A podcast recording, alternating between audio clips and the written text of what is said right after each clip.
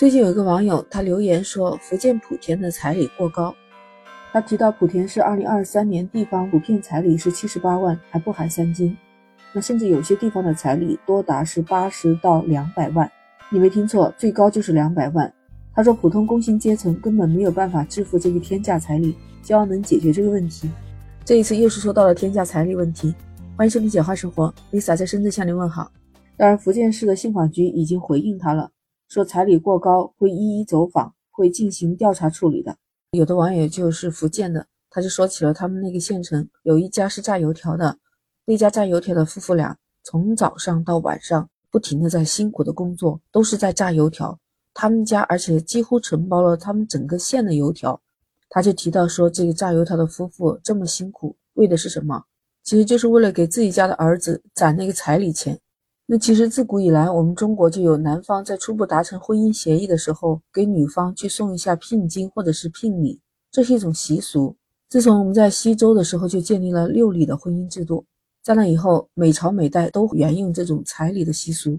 六礼，我跟你说一下啊，我们主要关注里面有一个迎征，欢迎的迎，长征的征，那就是相当于现在的彩礼。这种婚姻方式是一直延续到了民国，在宋朝和明朝以前呢。聘礼的负担其实根本就不重的，而且主要是看家庭背景。以前讲究门当户对嘛，那有钱的人家他出得起这个彩礼钱，没钱的人家就少出点彩礼钱。但是不知道为什么这些年就很多地方出现了天价彩礼的现象。其实不止这一个网民哦，福建莆田好几个网民都有发这个投诉信啊，说这个地方的彩礼过高。还有一个叫黄某某的，他说当地农村执行的是百万高价彩礼。他提到的就是男权思想物化女性，陷入了有钱人之间为了面子相互去攀比，这种恶意抬价的竞争，这让很多的青年男女深受其害。真诚的希望高价彩礼、人情攀比这个现象可以得到整治。这一下又把天价彩礼又炒上了热搜。年前的时候还说到了江西的彩礼，说是江西彩礼最高的，有个网友就说这真的是一山更比一山高啊。那我们一开始提到的莆田彩礼的事情，最高能达到两百万。而且还有这类似的，只是数额比较少，几万、几十万的到处都有，真的不是一个新鲜事情了。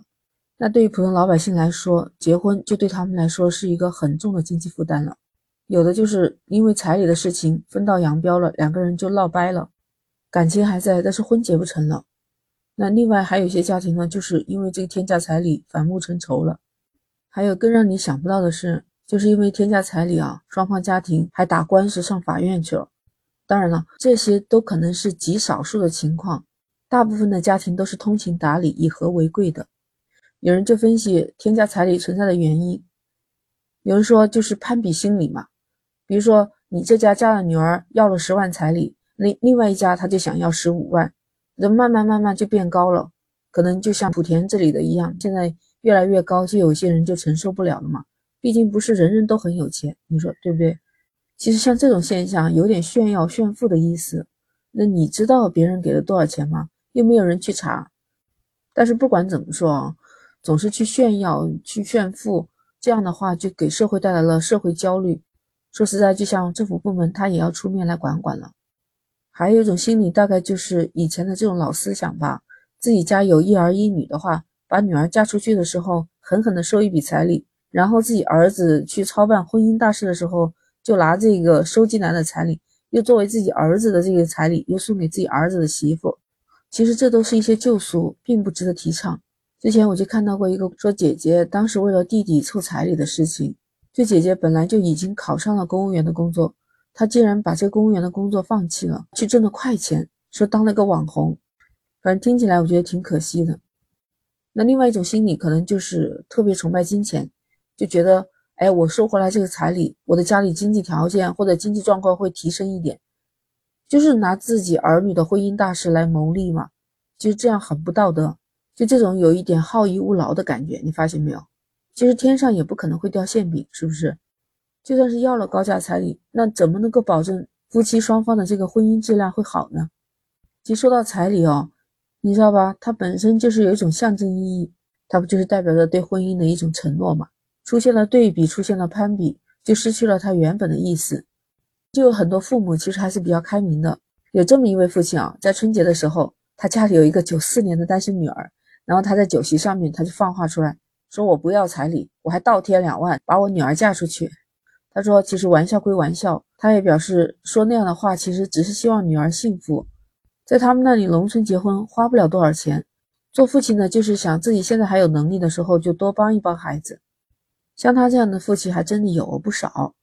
有位宁夏的朋友，他说他在他们村里面过年的时候就签了这么一场婚礼，村里面开来一辆婚车嘛，婚车里面坐着的你知道是谁吧？那是新娘，不是新郎。当时有一个婚礼主持嘛，平时他村里面这些婚礼啊、主持啊都是他。他说他那一场婚礼的印象特别深，当时婚车也是被围了好多人啊，都是对那场婚礼有特别大的兴趣。主持人说。这一对婚礼的新人呢，男的家境不太好，女的家境就比较好。这男女双方结婚啊，不仅没有要彩礼，而且女方家还陪嫁了五十万下嫁给了男方。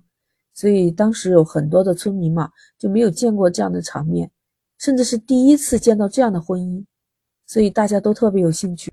那场婚礼是很多的村民也见证过了五十万的陪嫁这个事情。我想，如果发生在你的周围，你会不会也很震惊？我想那对新婚的夫妇，那可能真的是有真正的爱情，因为爱情的力量就是伟大的呀。其实有这么多陪嫁，说明女方家里也很富裕啊。如果都是普通工薪阶层的话，那就量力而行嘛。其实不管是什么家庭，都是需要经营的，钱多钱少都是要过日子。夫妻嘛，就是两个人拉着手牵手走一辈子。但是如果有一天失去了对方相守，那这个婚姻就很难维持了。所以，不管彩礼要的多高，他真的不能保证婚姻的幸福。有了那种天价彩礼，如果经济条件好的能处理好了，还可以生活会过得幸福。那如果一旦处理不好，或者是一个贫困家庭为了彩礼负债累累，你说小两口结婚以后，两个人会生活的很幸福吗？那会不会因为钱的问题压得自己喘不过气来呢？所以看来，不管是炫富也好，还是对金钱崇拜也罢，这样的心态真的要改一改了。既然是结婚，那就要充分考虑小夫妻俩能不能共同携手走到老，能不能生活的美满幸福，不要因为这一点点彩礼，最后什么都没有得到，造成一些遗憾，对吧？哎，都说清官难断家务事，你说天价彩礼让政府出面去主导的话，那它要一个很长的过程，关键就是大家对这个要有认知，所以我觉得平时的宣传教育还真的是很重要的。不知道你对天下彩礼的事情怎么看呢？欢迎评论区留言。那 Lisa 今天和你聊到这儿，我们下期再见。